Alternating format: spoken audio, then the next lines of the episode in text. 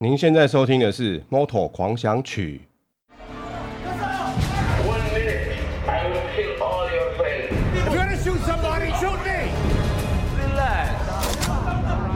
Everything gonna be okay.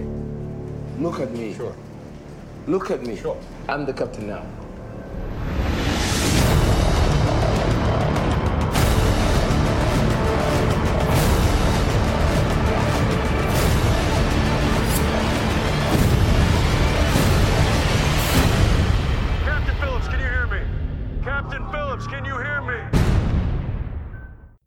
大家好，我是哈利，我是令。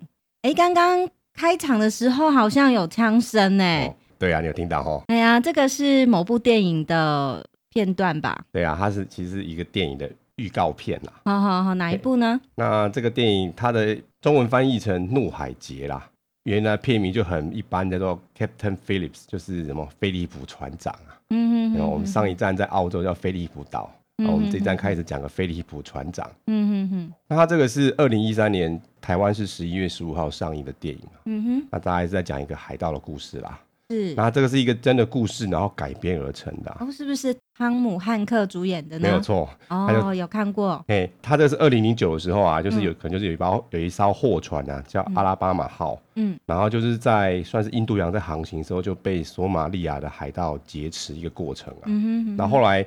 为什么会这么特别？是因为这是因为第一艘美国籍的货船啊，嗯，被海盗劫持啊，哦，惹怒了这个大国啊，对啊，美国就不爽这样子啊，嗯、所以就开始很重视这样的事情啊，嗯嗯嗯，呃，这事情落幕之后啊，这个船长啊，就这个菲利普船长就写了一本，就是。写了一本书讲这个故事啊，嗯，然后后来就被改编成电影，哦，是真人真事，对，然后他这个书大概二零一零年的时候出版的吧，嗯、然后电影大概是二零一三年演的，嗯嗯，然后这部电影在二零一四的奥斯卡被提名了六项，嗯嗯，然后在什么金球奖也被提名了四项啊，嗯、不过都全军覆没，都没中这样，不过它反映现实啊，也是一个蛮不错的电影，对啊，就是说、嗯、呃演技就是演那个船长那个内心戏，尤其是说他最后一幕就是说。可能最后也是也是美军攻坚成功了嘛，嗯嗯嗯，那那个船长就被几个夹持人就关在一个小船里面啊，嗯，就那船长亲眼见到那些人被打死，演的还蛮不错的这样子，嗯嗯嗯。那为什么会有索马利亚海盗哦？其实我在想，就是说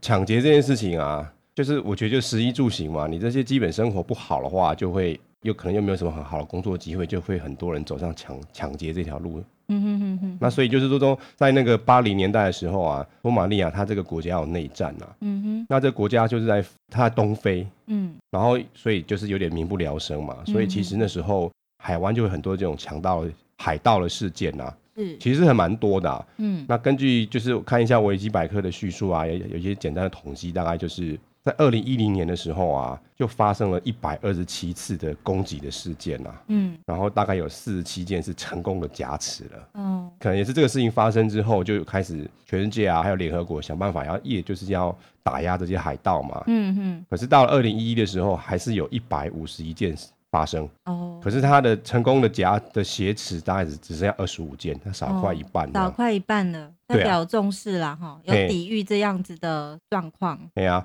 而且其实抢劫这件事情，除了生命安全之外，其实是很大的经济的损失啦。嗯，你就比如说，你可能船被抢就勒索啊，嗯，或者说这个货物就不见了这样子，其实会造成很大的全球贸易的损失啊。嗯，所以像在二零一一年的时候啊，这样的。海盗的事件造成了七十亿美金的贸易的损失啊！嗯嗯嗯，哦，七十亿美金有有什么概念吗？很多很多钱，啊，算一算大概是两百二两千一百亿台币左右啊。嗯，也是好多好多钱。对，那讲个你比较容易体会，就是说啊，就是我们的红海嘛，嗯，它一个月的营收大概就是在两千多亿这样的一个范围。哦，是，哎，也就是说你一年。因为海盗而损失的这些国际贸易的金钱啊，就好像红海一个月营收不见了这样子啊。其实让我想到哦，其实在清朝的晚期啊，是。呃福建、广东那一带也是如此啊，因为他们就是土地贫瘠，人口比较多，所以他们为了生存也是出海去当强盗。啊，就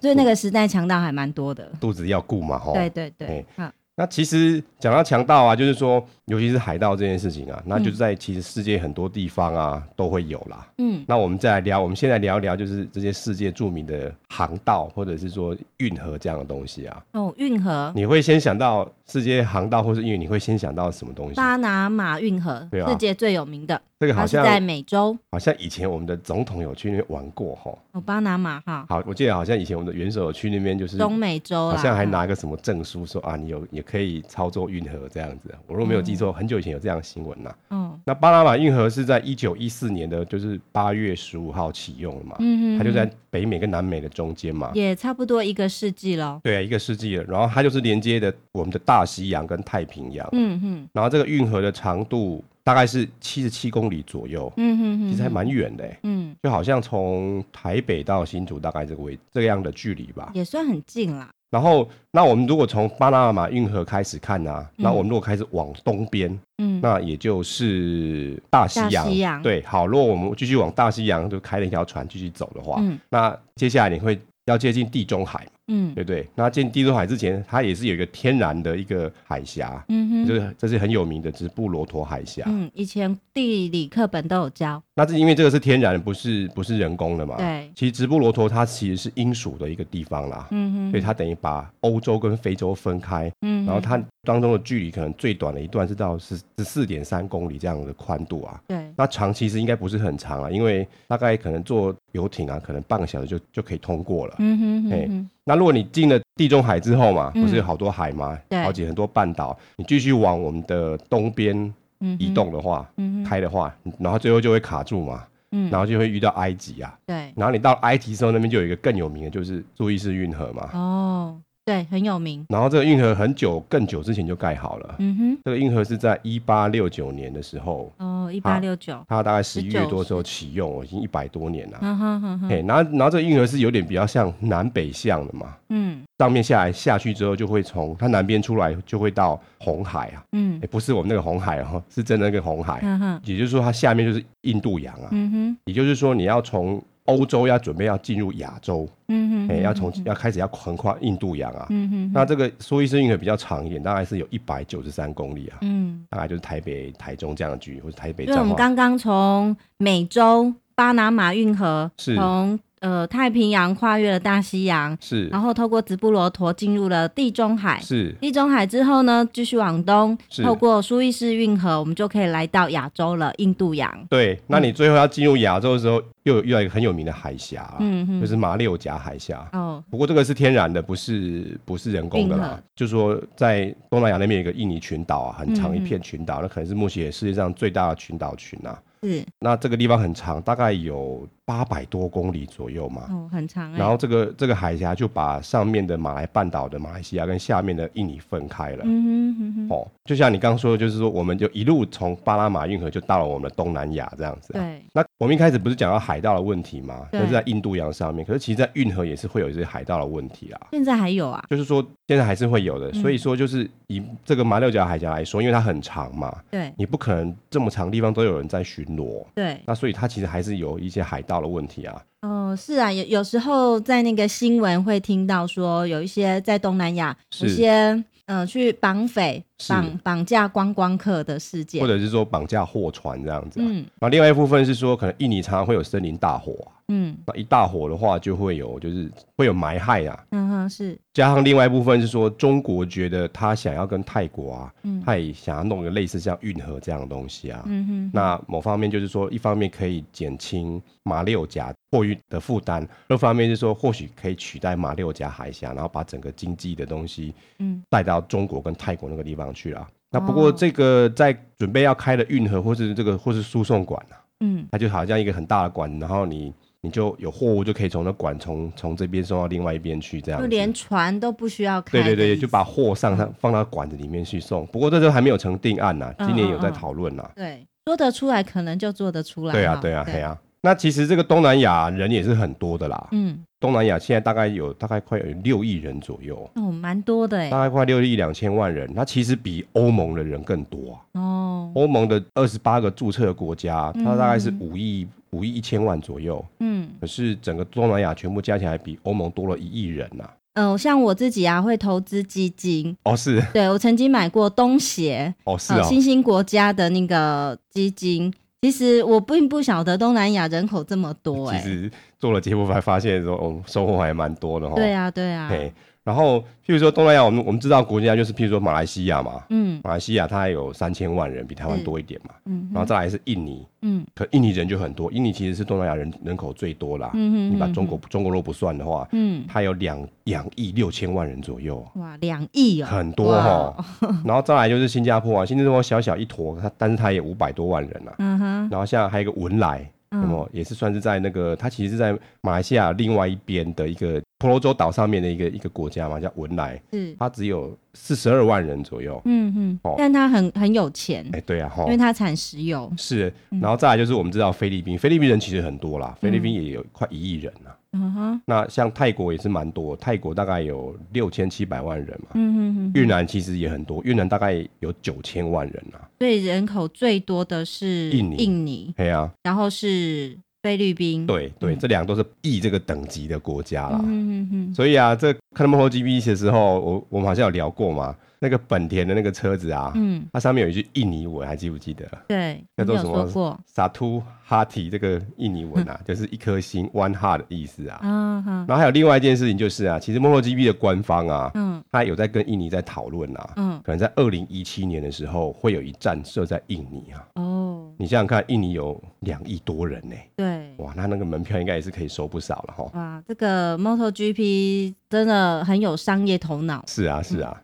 好，那这站 MotoGP 哦，是不是在东南亚啊？是的，没有错了，嗯、因为这是季末的最呃三场的，就是连续三场嘛，都在亚洲地区嘛。对、嗯，先从日本到澳洲，然后这一站我们到了马来西亚。对，哦，马来西亚这国家其实我们也相对稍微熟悉一些啦。嗯，叫马来西亚这个字啊，如果你它的原来的字的意思啊，它其实从有点像从梵文来的。哦，梵文啊。对，它就是翻成中文有点像是群山之岛，有很多山的岛。嗯哼，哦，那它也是算一个很年轻的国家啊，在一九五七年从英国的手里面跑出来的。嗯嗯嗯。哦，那面积其实比台湾大了快十倍，大概有三十二万平方公里啊。嗯、那台湾三万六嘛，所以跨国的人数大概是十倍左右。嗯哼。那人比台湾多一点嘛，他的人大概三千万，我们台湾是两千三百万人。嗯哼。那马来西亚就是等于说是两大块啊，东一块西一块嘛。东边哎。欸对不起，西边那块就是马来半岛嘛，嗯，那它上面有什么？下面有新加坡啊，上面是有那个泰国，对不对？嗯、那西边的话就是婆罗洲岛。然后上面有除了马来西亚之外，旁边还有印尼，还有文莱这样的国家。嗯哼。那另如果想到马来西亚的话，你会先想到什么东西啊？嗯，马来西亚就是这两年那个马来西亚空难嘛。哦，这实在是很恐怖的事情，不太好，又很神秘，不太好的事情，诡异。对啊，都是一台飞机被打下来是有被承认的。对，对对。一台飞机就不见了，然后是被谁打下来，到现在还没有人承认。嗯。那另外比较好的印象就是是。嗯，他们有一个双子星哦，那个大楼是不是？对对对对，那我还记得在在两千年这个整个世纪。很重要的一个跨世纪的新年，是双子星大楼的那个、嗯、呃影片啊、嗯，就有大放送哦，是哦，对。那另外就是在那个时候有一部电影叫《将计就计》哦，那个对我才会特别印象很深，就是有这座双子星大楼。男主角好像是什么史恩康纳莱嘛？对对对。女主角是什么凯瑟莉什么什么琼斯之类的？对啊，他们身手非常矫健又利落。哦，基本上好像我记得还是一个。小偷的小偷的电影啦，神偷的故事。对对对，嗯、其实我们知道很蛮多电影都在马来西亚拍的啊。嗯，比如说像今年有一部叫做《黑猫》的电影啊。黑猫不是黑猫吗？是好莱坞的片子。然后它里面的角色你都听过啦。嗯、他男主角就是演雷神索尔那个帅哥。哦。然后女主角是演色戒那个汤唯。哦。然后还有一个男配角，男配角是王力宏。哦。哎、欸，这么多华人啊！哎、欸，就演警察、嗯，可是后来王力宏好像被炸死了这样子。嗯、哼哼那其实，在二零一二年的时候，周杰伦也在那边拍过电影啊。让我想到零零七可能也也曾经在这里拍过。呃，我记得那个可能是那个太阳帝国什么的，不晓得是不是？他好像有去越南还是泰国那一带，哦、应该也都也都是在东南亚了、嗯。那周杰伦也有拍过啊，嗯、啊，那部叫片名听说叫逆战啊，我没有听过哎，这个是我在上网中文课看到的。然后还有刚刚不是有讲到汤唯吗？嗯，所以他之前跟梁朝伟演的那个《色戒》，嗯嗯也有在马来西亚就是取景啦。哦，这些是千禧年后的电影嘛？嗯那千禧年千禧年以前就是你刚刚讲那个《将计就计》，一九九九九年。还有我们之前有一次在讲他《国王与我》，有没有？嗯周润发跟那个 Jodie Foster 演的那个讲泰国的故事嘛？他其实也也也是有一些地方是在。马来西亚取景的，对，马来西亚也是一个蛮国际化的城市。是啊，也是这么多电影在那边拍，其实应该可以观光旅游地方也是不少啦。嗯，那还有一个更久以前的电影，是我们的成龙拍的，什么《警察故事》第三集。我 long long ago 哎，好久哦。其实对马来西亚不是那么熟悉哦。它大概这个整个行政的位置，这个行政区的位置是怎么样的呢？哦，如果就地理来看，它分了两边嘛，嘿东边跟西边。嗯啊，西边就在就在马来半岛，嗯、然后东边叫做婆罗洲岛嘛。嗯、是。那它因为它以前是英属的殖民地啊，嗯，啊，所以它这些行政区跟这些欧洲欧洲跟西方国家都还蛮像的啦。嗯哼。比如说叫州。像叫 state，然后或者叫什么联邦直辖区这样子啊，或者可以翻成什么联邦领土啊。所以它总共有十三个州跟三个联邦直辖区嘛。那在左边的这个马来半岛上面有十一个州，两个直辖区；右边的婆罗洲岛上面有两个州跟一个直辖区啊。在马来西亚其实很多点我们都听过嘛。譬如说，就它的首都吉隆坡啊。对。它就是一个。联邦的直辖区啦，嗯，它是首都，也是这个直辖区的最大的城市，嗯哼，都会区蛮多人哦，七百五十万人，嗯哼哼。那其他有没有听过布城？像有。那有没有听过马六甲？哦，这一定听过。哎，对，那马六甲它不但是一个州，它也是一个城市嘛，嗯哼。那还有一个叫槟城的，嗯，有听过。哎，槟城就是比较北一点点，嗯，接近泰国那个地方，然后它是一个州，都是观光区啊，都是观光区啊。所以马来西亚它有四项世界遗产呐，嗯，那第一个就是。在这个有马六甲海峡这个马六甲这个地方嘛，嗯，它上面有一个地方叫霹雳州，然后在也是在马来半岛上面，那边也也是有一个世界遗产，然后在另外一边的婆罗洲岛那边也是各有一个世界遗产。嗯哼，那这场 MotoGP 赛场是在马来西亚的哪里呢？它其实离我们的这个吉隆坡是很近，它首都很近啊。这个城市叫 Sepang，然后翻成中文叫做雪邦。雪邦，它其实它是一个县。就县是比州再小一点，然后它也是一个城市啊，嗯，然后它是在这个叫做翻成中文叫做雪兰莪州啊，嗯，然后它英文应该是 Selangor，应该是这样念吧，嗯嗯嗯，在这个州里面，然后这个州其实是整个马来半岛上面的州人口最多的一个州，它上面就有五百万人呐，嗯嗯，然后马来西亚的国际机场啊就在这个城市里面啊。马来西亚的国际机场，对，吉隆坡国际机场啊，然后很有趣的是，这个赛道就在机场旁边。哦，那好，很方便，超近的，就对台湾或是，尤其是我们台湾人吧。对啊，好，到东南亚比较近，而且它又在机场旁边，嗯，真的是很方便。就是像我们之前澳洲跟日本是跟欧洲比起来是比较近的嘛，对。可是感觉去一趟澳洲或者去日本要花比较多钱，而且也比较远呐。对。像我记得日本的站，你到了日本成田机场出来的话，还要转车转半天呐。哦。然后你如果来马来西亚就不用，你可能一下飞机，计程车一叫。忙就到了，这样子。这个位置实在是太棒了。嘿呀嘿呀。其实我们曾经想在去年的时候是到马来西亚看 MotoGP 的。嘿，我想可能就明年吧。可是因为发生了空难事件，所以我们就打消这样的行程。有一点受影响。不过看看二零一六年是或许我们有机会，或许我们可以当场在赛道就开始做我们的节目这样子。如果以赛道这个地方哦。跟吉隆坡、槟城还有马六甲来对照的话，他们地理位置大概是怎样的一个方向？OK，如果以以 Sepang 为中心的话，吉隆坡离它很近嘛，只有五十公里嘛，嗯、所以就是它的十一点的十一点钟方向就是吉隆坡，然后再偏一点点十点钟方向，但是比较远，有四百多公里是在槟城，就是它北边这样子。哦、那马六甲是在它的。下面嘛，所以它大概是在 Sepang 的四五点钟方向，嗯、就是马六甲的方向，然后到或者到到新加坡，大概有三百多公里.大致上是一个这样的位置。呵呵呵，那这个赛道有什么特色呢？这个赛道其实很新，很新啊，相对来说新，它是一九九九年盖好的，哦，真的很新哎，欸。对，然后它这个赛道有个特色是啊，设计这个赛道的人啊，嗯、是一个德国人嘛，嗯、他本身也有也是选手这样子。哦，本身是选手，对，然后他又是设计赛道，对，就是他，他既既是赛车选手，也是工程师这样子，哦，了不起，超超酷的，而且他设计的，他参与蛮多赛道的设计啦。那是不是所有 MotoGP 赛道大部分会不会是他设计？其实并没有全部，可因为实际上赛道有些不是跑 MotoGP，有些是跑别的比赛的嘛。嗯哼嗯哼，所以他参与过的赛道大概有二十几个啊。嗯。那如果以 MotoGP 这十八个赛道来看的话，嗯、那其中有三个是跟他他有参与的嘛。